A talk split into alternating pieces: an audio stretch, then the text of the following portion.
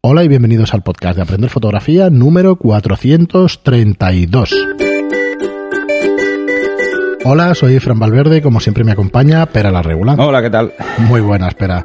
Pues ya estamos aquí, un programa más, eh, hoy con un tema bastante interesante, seguro para todos vosotros, que hemos tocado alguna vez, pero que yo creo que, que así ordenadamente, no en profundidad. Pero antes de empezar con el tema, pues deciros que tenéis la web aprenderfotografía.online, donde tenéis los cursos de fotografía, que son la manera más fácil y más rápida de aprender a fotografiar a través de videotutoriales. Videotutoriales que, que los tenemos ordenados por cursos de 10 lecciones cada una, que los tenéis disponibles 24 horas al año, ahí al día, 365 días al año. Es una tarifa plana de 10 euros al mes en los que tenéis más de 100 horas de fotografía ya. Cada mes añadimos dos nuevos cursos, incluimos tutoría y soporte de dudas individualizado y bueno, no tenéis permanencia, no tenéis periodos mínimos, como digo, están compuestos de 10 lecciones, puedes ver los cursos las veces que quieras, acceder a los cursos desde el primer momento. ¿Y para qué sirven estos cursos? Para aprender fotografía, para convertirte en fotógrafo profesional, sea a tiempo parcial o sea a tiempo completo. Para fotografía de interiorismo, tenemos el curso básico de fotografía de interiorismo, para que aprendáis a utilizar el fotómetro de fotografía.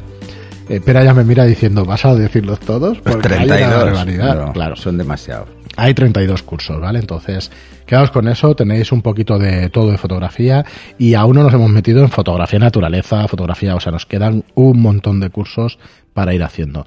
El próximo, pues eh, vamos a dar un repaso entero a una cámara Canon, a las Básica, más media. Bueno, la- Sí, una de las más vendidas. Media, no, es media alta, es media, alta. Mark 3 o Mark 4. Aún no lo hemos decidido al 100%, pero bueno, cuando escuchéis Bueno, esto estaremos grabándolo. Básicamente, lo importante es ver qué cosas hay que tener claras del manual y qué hay que tener claro para usarla. Efectivamente. Y así como es una cámara, si por ejemplo optamos por la Mark III, es una cámara media, Sí. eh, que muchas más modernas tienen lo que esta, pero otras características. Como vamos a entrar básicamente en funcionamiento, en cómo funciona, cómo configurarla y este tipo de cosas. Yo si te parece igual cambiamos, pero creo que lo que vamos a hacer es Mark 3 y luego hacer un pequeño, una lección. Diferencias. O sea, una Sí. lección ampliando la Mark 4 y ya está. Sí, algo así. Que yo creo que hay muchísima más gente que va a tener la Mark 3, pero cuando das el salto a la Mark 4 que tengas una lección especial para decir, Ah, mira, sí, podemos ver tenemos estas diferencias y ya está. O en ese curso o en una en un vídeo aparte y Comparando y incluso, podemos comparar las opciones de menú que han cambiado. Sí, yo diría que sí, que puede ir por ahí. Así que bueno, muy interesante yo creo este mes el, el curso que viene y luego el siguiente, pues bueno, lo haré yo para las cámaras Nikon. Utilizaremos la de 800, pediremos alguna un poco más avanzada para que para que bueno, para que veamos también las diferencias y eso, pero estos van a ser los dos siguientes cursos que tengamos Bueno, y yo son- creo que son muy dos modelos, tanto el de Canon como el de Nikon, que han tenido una aceptación máxima. Así que Bueno, las cámaras excepcionales, todos sí, esos son fantásticas. Sí. Muy bien, pues nada, espera, eh, el tema de hoy tenemos eh, cómo suavizar la piel con Photoshop. ¿Vale? Y decía que habíamos tocado alguna vez, porque alguna vez así de reflexión habíamos explicado la técnica del Dodge and Burn o algo así. Sí. Existen dos vídeos. Hay dos vídeos Que que están en el canal de Aprender Fotografía de YouTube, que son muy, muy, muy básicos. Los hice muy, bueno, los hice así rápido para que la gente tuviese al menos algo en lo que jugar. Eh, en uno trato la separación de frecuencias como forma de, de retoque de piel mm, que ha sido durante mucho tiempo muy extendido y en otro taco- eh, toco el Dutch and Burn pero solo para dar volúmenes. No juego con el retoque. Luego en los cursos de Photoshop sí que explico que el Dutch and Burn es lo que se utiliza para hacer retoque Y no tanto en la separación de frecuencias, pero vuelvo a mencionar los dos y trabajo con los dos para que se vean las diferencias en el curso de Photoshop. Hablábamos fuera de micro que igual es interesante explicar, bueno, hemos tratado en un montón de podcasts cómo hacer un buen retrato, cómo tenerlo, pero Ah. alguna cosita que digas, bueno, esto es imprescindible que tengáis estas características. A ver, hay varias cosas que son más que necesarias. Yo No te diría imprescindibles, porque depende de, de cómo seas tú de bueno luego retocando, ¿vale? Pero hay dos cosas que son fundamentales. Lo primero es la luz. Es contar con una luz que me ayude a disimular imperfecciones, tanto utilizando el ángulo correcto como el tipo de luz. Eso es muy importante. Y luego estamos hablando de retratos, ¿eh? Vamos a hacerle fotos a personas. Este tipo de retoques son mucho más para personas. aunque la técnica del dodge se utiliza muchísimo en paisaje, muchísimo, eh, pa- precisamente para dar volúmenes y jugar con los volúmenes, eh, en retrato es fundamental. Pues, por un lado, una buena luz o unas características concretas de la luz, que ya comentaremos, y por otro lado, eh, un maquillaje. Vale. Un maquillaje, en este caso, corrector. Si lo que queremos, si hay imperfecciones, ¿eh? No, estamos no estoy hablando ya de hacer un, mais- un- un- un maquillaje de beauty, porque eso es mucho más complicado y sin una maquilladora profesional es difícil. Pero hay algunos conceptos en los cuales pues sí que podemos ayudar a una modelo que, que no ha posado nunca eh, eh, a cómo hacerse esos pequeños retoques para favorecer un poco algunas facciones sin necesidad de, de, tener maquilladora, porque imaginaros, hay mucha gente que lo único que quiere es practicar y tener maquillaje profesional tiene un coste. Tampoco es muy alto, ¿eh? Os digo que, que hay, podéis encontrar maquilladoras a, a- a unas tarifas francamente interesantes para que os deis cuenta de que la diferencia es importante. A partir de ahí, eh, lo realmente importante es, como decía, es la luz, es jugar bien con la luz. Si queremos hacer un retrato y vemos que, que esa cara pues tiene unas peculiaridades que queremos destacar o que queremos esconder. Entonces, cómo pongamos la luz nos va a ayudar a hacerlo mejor. ¿vale? Eh, siempre digo lo mismo, ¿eh? Una luz frontal sube el tono y baja la textura. ¿Eso qué quiere decir? Que si hay arrugas se ven menos. Bueno. Sí, sí. Y una luz lateral sube la textura y baja el tono. En este caso hablo del tono de la piel, el color de la piel básicamente. ¿eh? Eh, con una luz frontal el color se ve más vivo y con una luz lateral se ve más apagado. Normal, porque nuestra cámara capta la luz reflejada y la luz se refleja en el mismo ángulo en el que incide. Si incide sobre una cara lateralmente, pues la luz se va fuera Claro, va alcance de la cámara. ¿no? Entonces, por eso veréis esos cambios de tono de la piel en función de cómo iluminéis. Entonces, esto hay que tenerlo en cuenta. Hay que tenerlo en cuenta luego en el retoque. Si vas a hacer varios retratos y vas jugando con la luz, tienes que tener en cuenta subir, mm, o sea, jugar con la exposición para que no te quede tan mal, pero jugar al mismo tiempo con la saturación. O sea que si quieres que Eso todas las pieles te queden igual, eso lo hace más complicado. Pero bueno, tampoco es muy complicado, ¿eh? Al final es una cuestión de práctica. De cara al retoque, que es en lo que nos vamos a centrar. Yo os diría que hay dos procedimientos básicos para empezar a jugar con el retoque.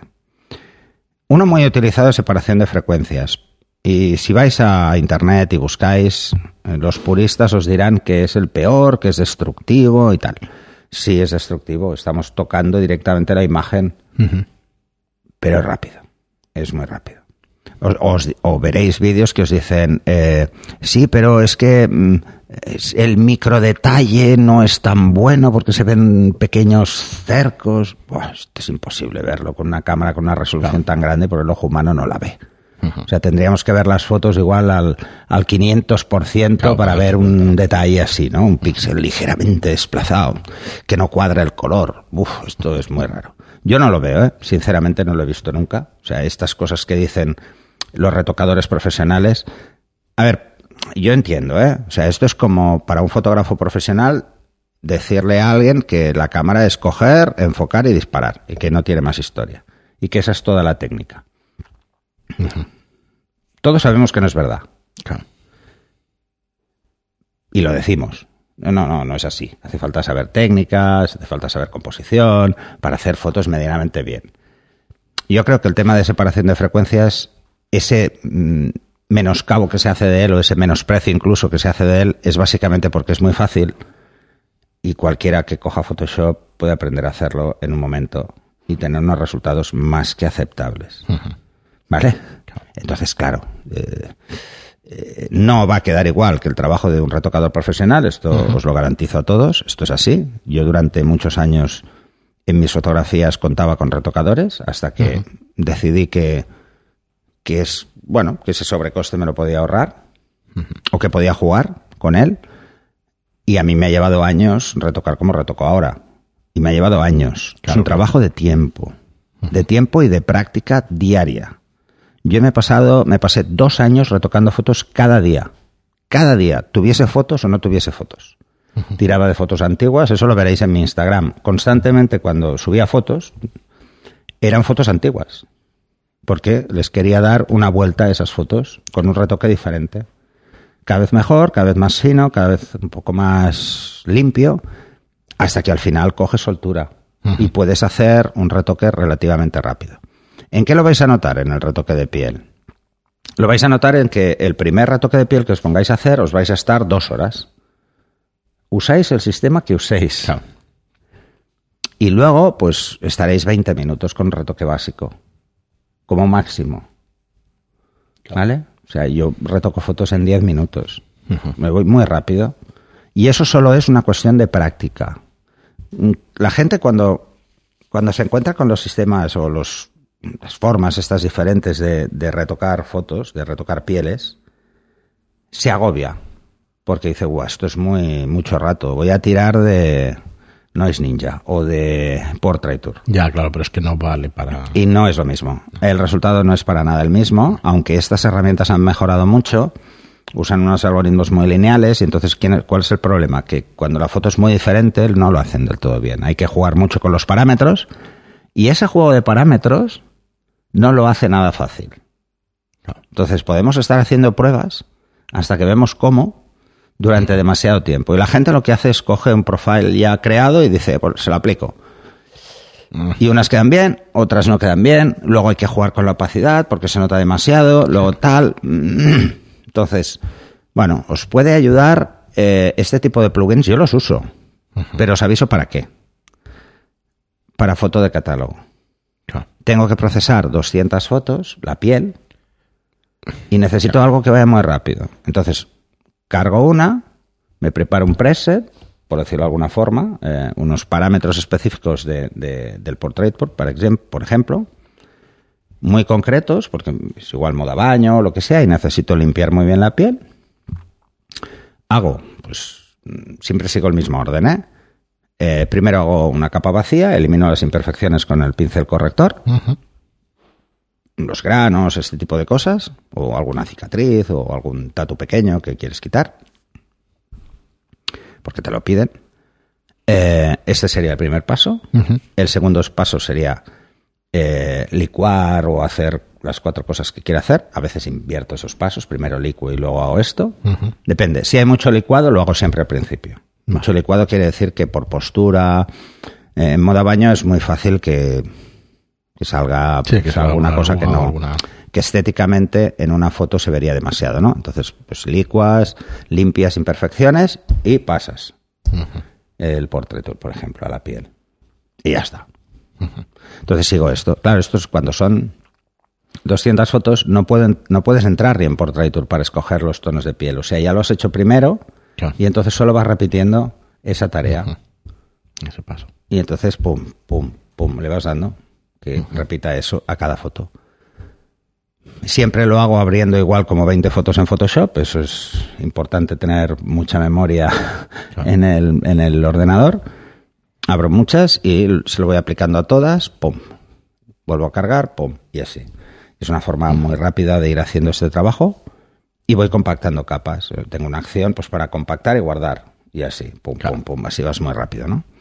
Incluso eh, llegué a tener una acción que me, me llamaba el Portraiture. Como el Portraiture, si lo llamas por defectos, coge los valores anteriores, pues no hay problema. Uh -huh. No hay ningún problema. Y ya está. Eh, Este sería el caso, eh, en el único caso en el que uso un plugin. ¿Por qué? Porque no son fotos a detalle, no son fotos para poner en una valla, son fotos para Está un claro. catálogo web que va a aparecer a 800 píxeles como máximo o 1200 en el Claro, caso es extremo ver. que no se va a notar. Y además es un portraiture, uso unos parámetros para que sea muy ligero, o sea, que no perdamos textura. Pero, en, eh, por ejemplo, en moda baño, perder esa textura es que da igual. No importa. No importa absolutamente nada. Y lo único que hay que vigilar es que hay algunos tipos de, de, pre- de- de tejido en los cuales se puede meter el portraiture y romperlo. Ese es el problema del portraiture. Entonces hay que hacerlo, que crea una capa con los ajustes que ha hecho de cambio, luego te vas a esa capa, borras el pelo, Claro, borras la textura de la ropa. Claro. eh, y claro, eso ya lo hace un poco más lento, pero hay que hacerlo. Sí, sí, pero lo que hay. Hay que hacerlo. Muy bien. En el caso, en el caso de, de- de utilizar una em, eh, un sistema mucho más mm, serio. Tenéis en los cursos de Photoshop, tenéis cómo lo hago yo y además tenéis las acciones que uso yo. O sea, tanto la de separación de frecuencias como la de... Yo no descarto ninguna de las dos. A veces tiro de separación de frecuencias y os diré ahora por qué. Y otras eh, lo hago todo con Touch and Burn. Todo absolutamente. Cuando hablamos de separación de frecuencias o Dutch and Burn, he explicado nada en, Sí, en dos Mira, minutos. separación de frecuencias lo que estamos haciendo es separar lo que son los colores de las texturas, básicamente. Vale. O sea, todas las zonas eh, que tienen textura se quedan en una capa. Vale. Y todas Esas los- zonas quedarán en blanco y negro, entonces, Sí, bueno. Vale. No, no, pero bueno. con luminosidad. Queda, queda, queda como, como si fuera ¿sabes el típico mapa de, Sí, sí. mm, del mundo sin Sí, agua como- en los como- océanos, pues así queda raro, ¿no? Vale, o sea, a esta no le hacemos mucho caso. Pero eh, la que tiene los tonos, veremos los colores desenfocados. Entonces, esto nos va a ayudar a igualar tonos. Separación de frecuencias va muy bien si, por ejemplo, tenéis que retocar una cara y hay manchas o hay tonos muy diferentes. Entonces, nada, haces un lazo. En la zona que quieres igualar los tonos, haces un lazo, aplicas un desenfoque gaussiano ¡fum! y se Y lo iguala. vas difuminando, digamos, para que te... sí. Pero como no tocas la textura, la forma de los pómulos Queda no te la acabas de cargar. Ah. Te la cargas un poco. Entonces, ¿qué hago yo cuando uso separación de frecuencias? Pues hago todo esto, dejo la piel como muy igualada, incluso puedes pintar tú, Sí. ponerle un tono diferente a la piel en alguna zona, pintar con, con un pincel húmedo, por ejemplo, eh, o, o con el pincel mezclador, que es muy fácil, esto lo explico. Entonces vas igualando tonos o vas maquillando incluso al mismo tiempo con otra capa o es mejor hacerlo con otra capa vacía y solo vas metiendo maquillaje porque luego puedes jugar con la opacidad. Y cuando he acabado todo esto, hago separación, hago Dutch and Burn y le doy un poco de sombra al contorno para que vuelva a recuperar esa, esa forma, ¿no? El resultado es muy bueno. Eh, usar los dos es muy bueno, cada uno para lo, para, su, cosa- para lo que necesita. Cuando el retoque es un retrato y es un retrato ya pensado para publicidad, no uso nunca separación de frecuencias. ¿Por qué? Porque la foto se va a ver en grande y cualquier mm, fallo tengo que verlo yo en muy grande. Otra cosa que os recomiendo es que nunca retoquéis una foto por encima del 100%. O sea, no hagáis zoom para retocar, porque perderéis el norte.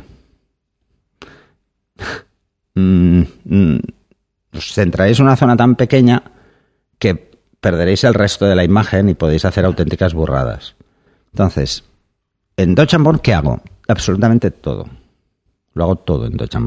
Pero eso es para fotos más, eh, más publicitarias. ¿Por qué lo hago en Dodge y no hago el mismo proceso?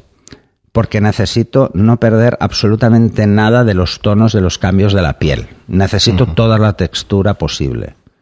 Y es muy fácil en separación de frecuencias cargárselo porque vas de más lejos, vas más lejos. Para un cuerpo entero es perfecto separación de frecuencias y Dutch and Burn para volúmenes. Claro. Para retratos de plano corto o para un beauty, no. No porque estos microcercos que no se ven, pero mm, sí que da una cierta sensación de, de ligereza, de que no es del todo real esa piel. Es muy fácil irse muy lejos, ¿no? Y con el Dutch and lo único que estás haciendo es poner luz o poner sombra. Donde hay sombra, le das luz. Donde hay luz, le das sombra, sombra. si tú lo necesitas. Entonces, por ejemplo, si hay un poro que se ve mucho, lo puedes haber quitado antes. Pero si es una pequeña arruga, las típicas arrugas de los Sí. ojos, solo que vayas dándole luz, vas eliminando la sombra que tiene la arruga Le va recuperando y, y sigue estando la arruga, Vale. porque quitarla del todo es muy difícil. Sigue estando la arruga, pero no se ve profunda. Claro. Entonces no pierdes las acciones de la cara. Cosa que de otra forma es fácil. Entonces, cuando hago este tipo de retoque, lo que hago es siempre hago lo mismo. Una capa vacía para lo que son las imperfecciones o las marcas mayores, por decirlo de alguna forma. Un granito, Sí. un poro excesivamente grande. Una capa vacía y con el pincel corrector, pues voy cogiendo de al lado para mantener la textura, el poro de la misma zona y lo pongo ahí. ¿Vale? Cuando ya tengo esto hecho, entonces eh, separación de frecuencia, Dutch and Burn, y voy corrigiendo las el resto de imperfecciones. ¿eh? Por o voy marcando sombras o voy recuperando luz Sí, sí, y vas jugando. Muy bien, Pera, pues yo creo Esto que... lo veréis en el curso, es muy Sí, fácil. yo- Y luego tenemos do- dos vídeos que están en el canal de YouTube. Uno que es separación de frecuencias para hacer el retoque y otro que es Dutch and Burn, pero solo para volúmenes. Vale. O sea, no hay retoque. ¿eh? Luego veréis eh, en el curso que, por ejemplo, uso Dutch and Burn para las dos cosas. Muy bien, pues... Tendréis un juego ahí interesante. Mira, yo quería, eh, no es que tenga mucho que ver, pero bueno, con colores y todo eso, tenemos una pregunta de, un- Ah, vale. de una persona, creo que fue en Telegram, y supongo que ya la respondiste porque siempre estás ahí respondiendo cosas y tal, pero nos decían, eh, por si queremos tratarlo en los podcasts, propongo la medición por colores. Estoy empezando a medir y me resulta más fácil pensar en qué zona está cada color de la escena que en escala de grises. Bueno, esto es así, pero depende de la luz que le esté dando a los colores, ¿no? No, ¿Verdad? Es igual. El índice de refracción es. de un es color siempre es el mismo. Entonces, si No, aprendes que a el ver, rojo hay que. refleja. No, no. Vale, es que vale. hay una cosa que hay que quitarle a la gente de la cabeza. De entrada. El color no asegura un índice de refracción. claro. Es el color y la textura. No es lo mismo un jersey de punto fino azul que un jersey de lana azul, aunque tengan el mismo color. Sí, sí, no refleja la misma luz. No reflejan la misma textura. luz, ¿vale? Por la textura. Uno tiene más sombras que otro porque tiene más rugoso. Pues si te parece, o hacemos un especial o lo vamos desarrollando en próximos programas, pero bueno, Bueno, dejamos pero es la que esto es casi la sopa de Esto es- ajo. Sí, sí. A ver, al final es la no, medición. me explico. Eh, lo que tenemos que ver es la percepción de cuál es no solo el color, sino de cómo percibimos el color con la luz que hay. Claro. ¿Vale? Si tú lo que vas a ver es muy, si tú lo que ves. Es muy oscuro, puede ser por dos cosas. O porque la tela absorba mucha luz y no vuelva, o sea, es negra, Sí. ¿vale? O porque tiene mucha textura y tiene más sombras que luz. Sí, sí, las dos ¿Esto cu- cosas. cuándo te va a pasar? Cuando la luz es muy lateral. Claro. Se va a notar más. Y verás que si la luz es frontal, eso se ve más y si es más lateral, se ve menos. Eso es porque la textura es muy intensa. Si es oscuro, si es oscuro, tienes que compensar cuando mides hacia menos. Hacia menos. Y si, Si es más claro, hacia más. Ya está, olvídate del color. Entonces podemos resumir en que es más fácil eh, tener en cuenta la textura y el color y eso que no empezar a aprender to- todos los colores de memoria y Pero tal, es que no hace falta. Porque no hay recetas. Esto lo hemos explicado en el Sí, básico más de una vez. Si estás en la calle, la luz no cambia.